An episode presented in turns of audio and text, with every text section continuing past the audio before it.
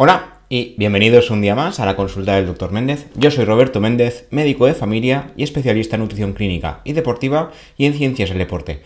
Como ya sabéis, aquí hablamos sobre nutrición, sobre medicina, sobre deporte o sobre un poco de todo.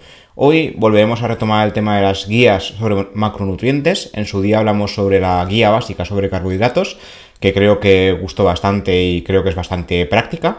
Y hoy vamos a hablar sobre la guía de proteínas. En un futuro nos faltarán, como imaginaréis, la guía sobre grasas. Hoy hablaremos sobre proteínas, sobre mitos sobre las proteínas y sobre cómo tomarlas adecuadamente durante el día. Las proteínas, habréis visto que durante los últimos años han pasado de ser un actor secundario en la guerra entre azúcares y grasas a ir cobrando bastante protagonismo y a ser el macronutriente esencial para la alimentación, que de hecho lo es. Sin proteínas nos morimos. Sin embargo, sin azúcares, sin carbohidratos, se puede llegar a sobrevivir. Los últimos estudios dicen que el único macronutriente que es prescindible serían justamente los carbohidratos cuando hasta hace poco eran, bueno, siguen siendo en algunas guías clínicas, en casi todas las guías nutricionales del mundo, la base de la pirámide alimentaria y resulta que si estamos sin comer carbohidratos podemos sobrevivir a base de grasas y proteínas. En este caso, volviendo al tema de las proteínas, serían el tercer macronutriente, ¿no? Con el permiso de carbohidratos y grasas, pero no son eh, una fuente de energía como tal. Pueden llegar a, servir como fuente de energía cuando el cuerpo en algún esfuerzo, ¿no? Por ejemplo, en los Ironman, los grandes maratones de horas y horas de duración. De esto hablaremos en algún podcast en algún momento. Creo que tenemos un podcast sobre esto en Diario Runner.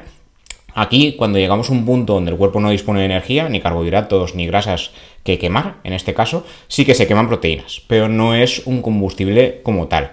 El combustible óptimo para el cuerpo humano son los carbohidratos, después están las grasas y en tercer lugar estarían las proteínas. Sin embargo, la función de las proteínas es estructural. O sea, las proteínas sirven para formar tejidos en el cuerpo y además también pueden colaborar en las funciones de algunas hormonas y demás, pero sobre todo su función es estructural, la máxima función como tal. Luego, en este caso, hoy hablaremos sobre qué cantidad de proteínas diarias deberíamos consumir, qué son esencialmente las proteínas como tal, a partir de qué se forman y demás, y cómo puede llegar a ser perjudicial eh, su falta o su exceso en algunos casos. Para empezar, ¿qué son las proteínas? Pues bueno, como hemos comentado ya, las proteínas son un macronutriente estructural por excelencia, aunque las grasas eh, y el colesterol también son necesarios para algunas estructuras celulares. De hecho, las membranas celulares eh, necesitan a las grasas para poder eh, formarse. Las proteínas también colaboran en la formación de estos tejidos.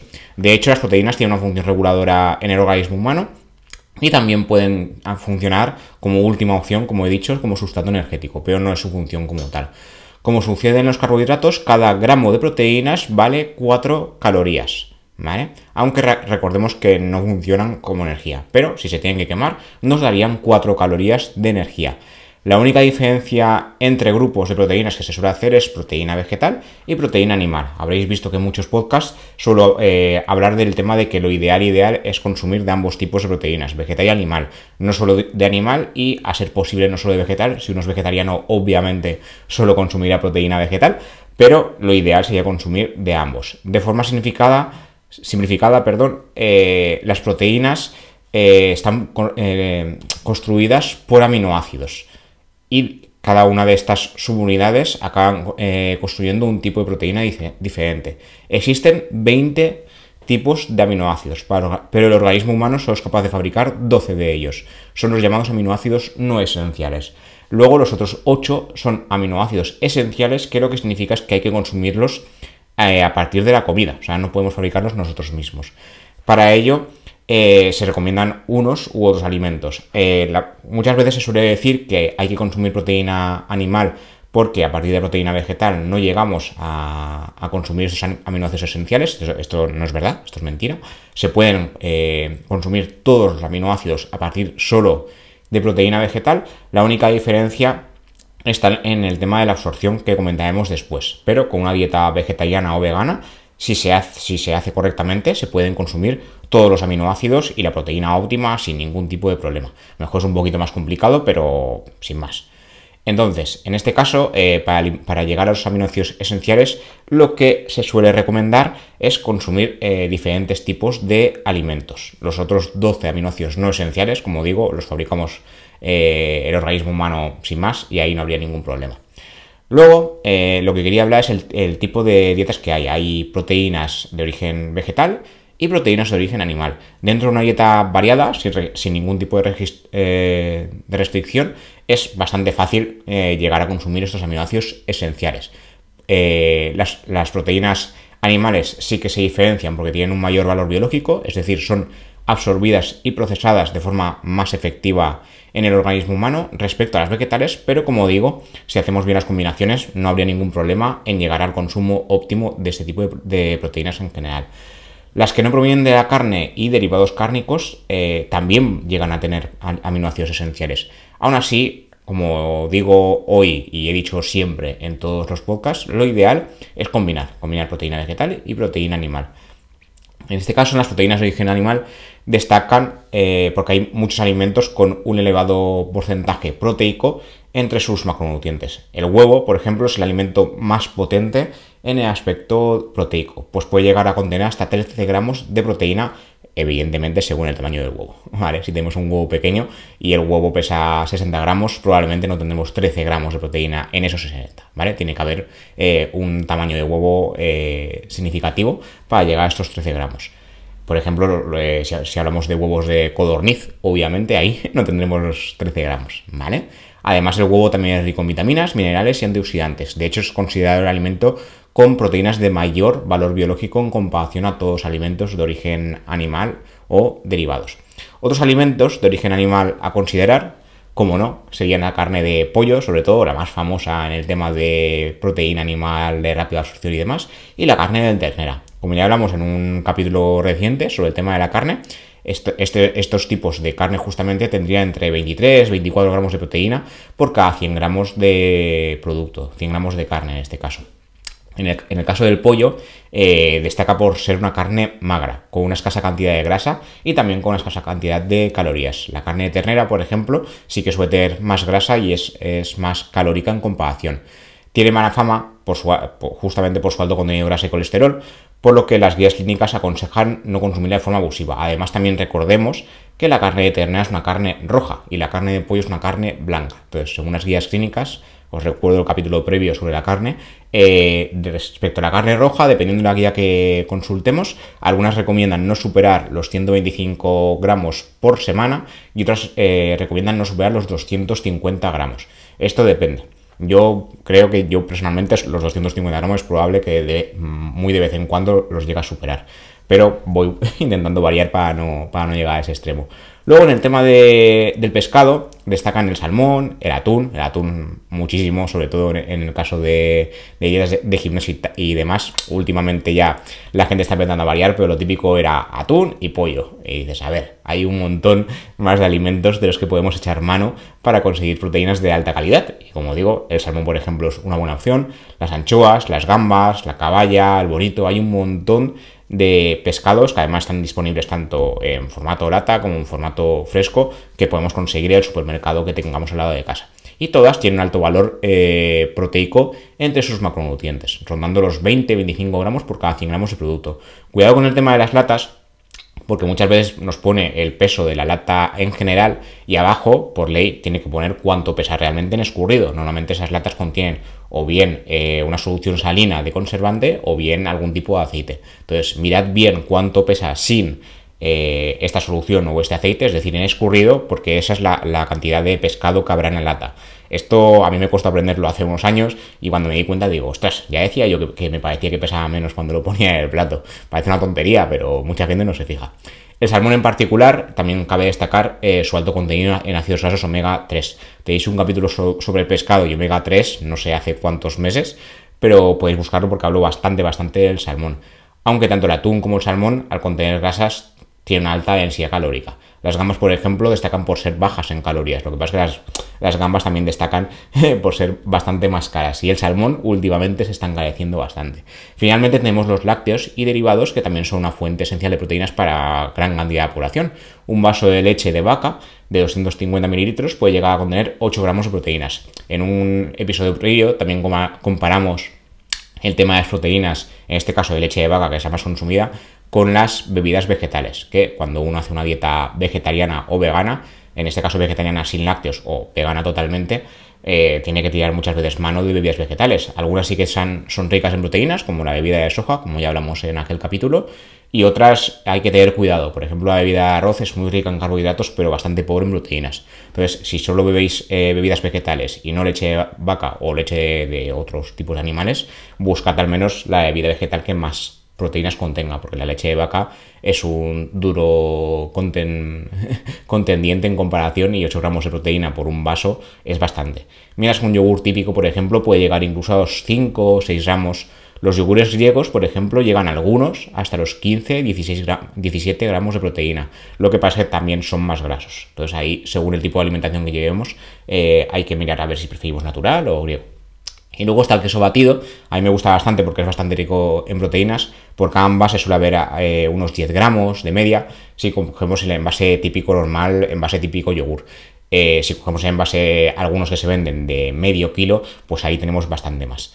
Y luego los quesos en general eh, contienen entre 25 y 35 gramos de proteína por cada 100 gramos de producto siendo el queso, el queso manchego curado y el parmesano los más proteicos de todos, aunque también son los más ricos en grasa y por tanto los más ricos en calorías.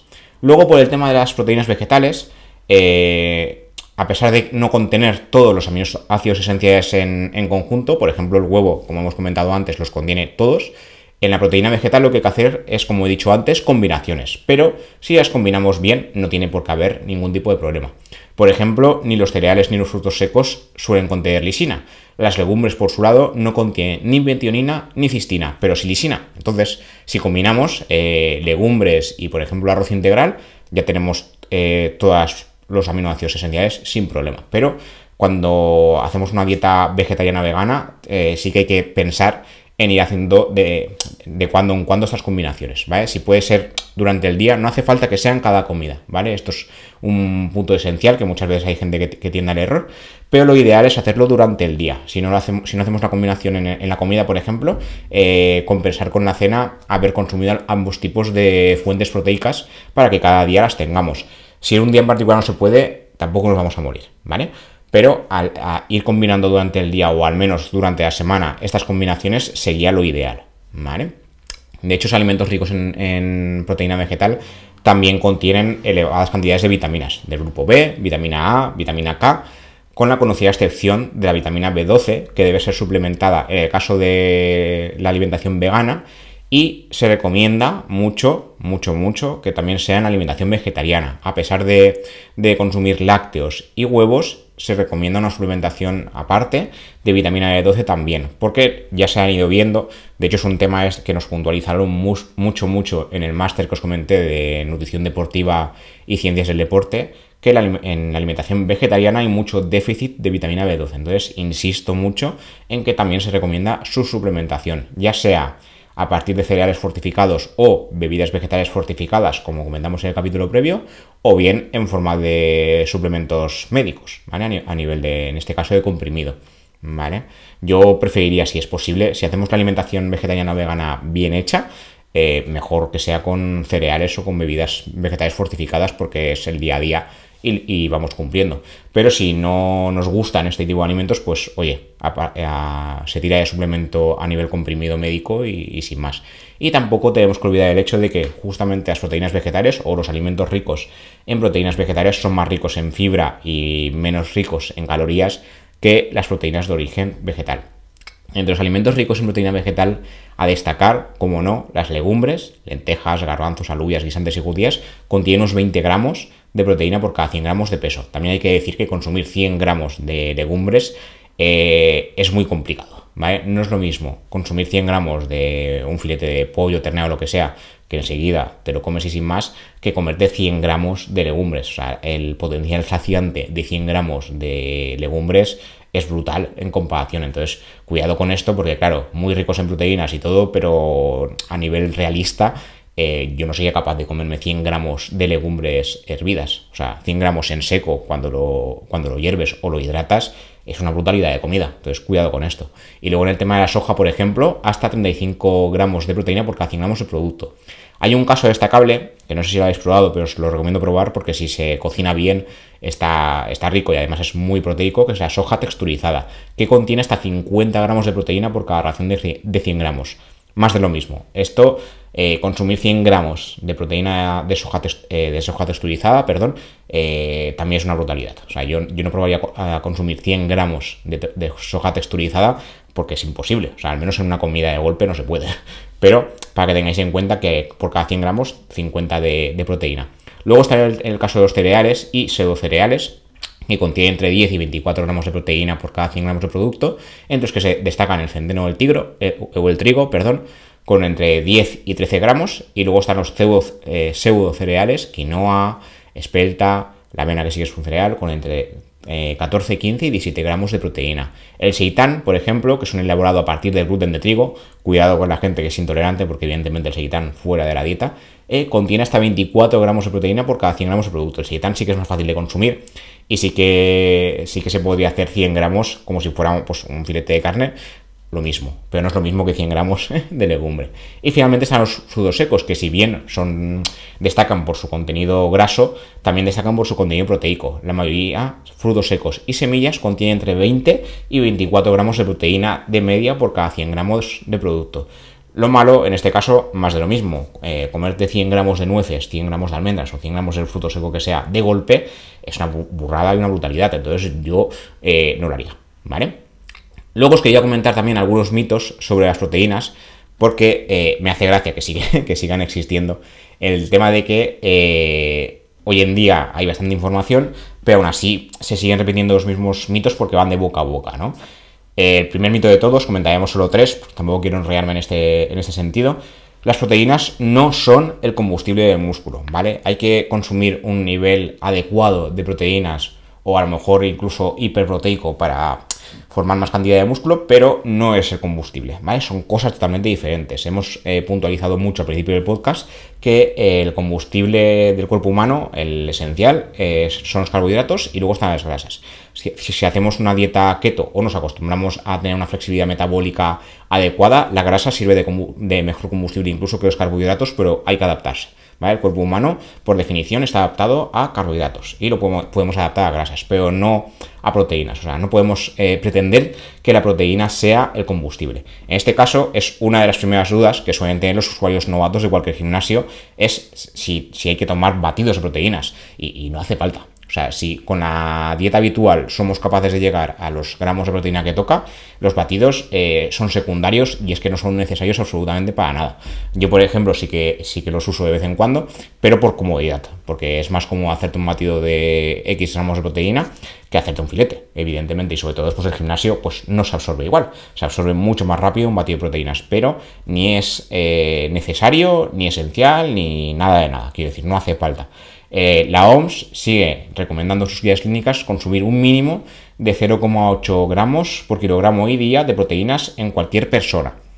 Si se hace ejercicio, eh, las guías clínicas, por ejemplo la, guía de la Escuela de Medicina Universidad de Harvard, aconseja duplicar esta cantidad hasta 1,6 por kilo día. Y algunas guías ya están y algunos expertos ya están empezando a decir que cuando se hace ejercicio de levantamiento de peso o también ejercicio aeróbico si no queremos quemar el músculo por el camino, habría que superar incluso los 2 gramos por kilo y día. ¿Vale? Esto según diferentes guías. Yo creo que 0,8 es un pacto de mínimos, o sea, para no eh, acabar en desnutrición o en sarcopenia, es decir, perder músculo. Si no consumimos estos 0,8, perderíamos músculo sin hacer nada. Entonces, habría que consumir más de esos 0,8.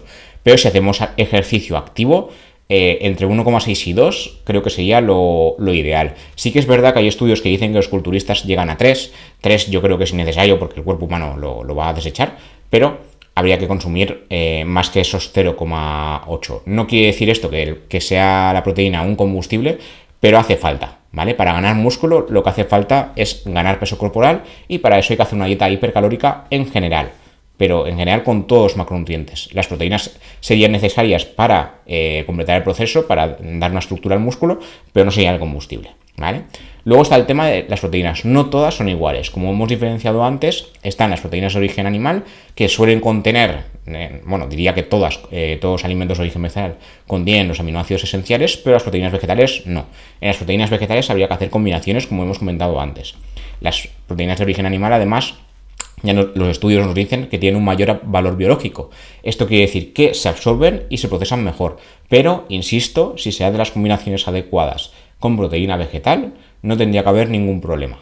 ¿Vale? Hay muchos estudios ya que lo dicen, que sobre todo la proteína de trigo y la proteína de soja serían las que mejor se absorben, no llegando al nivel de la proteína de origen animal, pero al menos eh, se defienden bien en este proceso, ¿vale? Y la mejor combinación, como digo, sería combinar legumbres y cereales, como hemos dicho anteriormente. Y finalmente, el tercer mito es que las dietas hiperproteicas son malas. Esto no es así, ¿vale? Según las guías clínicas actuales, eh, superados 0,8 gramos kilogramo día sería ser una dieta hiperproteica. Y yo creo que esto es eh, ser muy cuadriculado, porque esta cantidad no suele ser suficiente para un estilo de vida saludable normal, donde todo el mundo deberíamos hacer ejercicio. Entonces, claro, si no superamos esos 0,8, acabamos en la desnutrición. Y si lo superamos, es hiperproteico. Evidentemente no tiene sentido. Según un estudio que se publicó en 2005, que ya hace unos cuantos años, en Nutrition and Metabolism, el exceso de proteína que se consume en la dieta y no se aprovecha, se desecha el organismo sabio y lo que no vamos a aprovechar pues lo tiramos ya sea por las heces o por la orina. En individuos sanos el exceso de proteína a largo plazo no ha demostrado provocar enfermedades. Si una persona ya por otras causas sufre enfermedad renal, eso sí, eh, sí que hay que reducir la proteína, ¿vale? Porque un exceso de proteína sí que daña el riñón. Esto es otra cosa diferente. Pero el exceso de proteína no es el que causa esto, sino que si uno ya sufre enfermedad renal, hay que tener eh, cuidado con la cantidad de proteína que se consume. ¿Vale? Son cosas totalmente diferentes. Y hay casos muy raros, con enfermedades bastante raras, donde un exceso de proteína sí que puede llegar a ser letal, que en este caso eh, comentamos en, el periódico el caso de una culturista australiana que, claro, consumía eh, proteínas en exceso para su, su, cuerpo y su peso y su demás, y tenía, lo que tenía era un trastorno del ciclo de la urea y acabó muriendo por exceso. Y la verdad es que consumía un exceso brutal de proteínas. Claro, ahí hay que tener una enfermedad rara, genética y hereditaria, que en este caso se sabe que afecta a uno de cada 30.000 nacidos. Esto es muy poco común pero sí que hay casos donde se da. Pero una dieta hiperproteica ni es poco saludable, ni es mala, ni a largo plazo tiene por qué causar ninguna enfermedad. Otra cosa es que tengamos enfermedades de base. Y finalmente, quería hablar esto muy rápidamente de cómo tomar las proteínas. Lo ideal que dicen los estudios ya desde hace unos cuantos años es que hay que distribuirlas. Si este es el ejemplo más, más básico, si hacemos tres comidas al día y por peso y demás eh, tenemos que consumir 90 gramos de proteína, hacemos a gramo kilogramo día para que sea más exacto, deberíamos dividir estas, estos gramos de proteína en tres. ¿Vale? Habría que hacer 30 gramos en el desayuno, 30 gramos en la comida, 30 gramos en la cena. ¿Vale? Si hacemos 5 comidas, pues habría que dividirlo entre 5. O sea, lo ideal, según los estudios, es equilibrarlo lo máximo posible. Dividir entre las comidas que hagamos durante el día todos los gramos de proteína que nos hacen falta según nuestro peso, nuestra actividad física y demás. No coger y hacer en comida y cena todas las proteínas y no comer proteínas en el desayuno, ni en el almuerzo, ni tal. ¿vale? Lo ideal es dividirlo todo lo posible. A ver, no hay que ser cuadriculado y hacerlo exacto al milímetro, pero eh, lo que dicen los estudios es que para, absorberlas mejor habría que hacer la división más o menos equilibrada durante todas las comidas que hagamos durante el día. Y cada comida, como hemos hecho anterior en algunos otros episodios del podcast, lo ideal sería que hubiera siempre una parte de vegetales, una parte de carbohidratos y una parte de, grasas y de proteínas. O sea, habría que hacer un plato equilibrado y dentro de este equilibrio durante el día equilibrar eh, la cantidad de proteína. Lo demás también se puede equilibrar, pero sería eh, menos necesario, por decir de alguna forma. Y nada, esto es todo lo que os quería contar por hoy. Esperaba enrollarme menos, pero me suelo enrollar más de lo debido. Como siempre, eh, recordad que estamos en Spotify, iBox, eh, Google Podcast, Amazon Music, Pocket Cast y en Qonda, que es donde se cuelgan todos estos podcasts. Y además, desde hace algunos capítulos, también podéis encontrar el podcast en YouTube. Y nada, como siempre, nos vemos y nos escuchamos en el siguiente episodio. Hasta la próxima.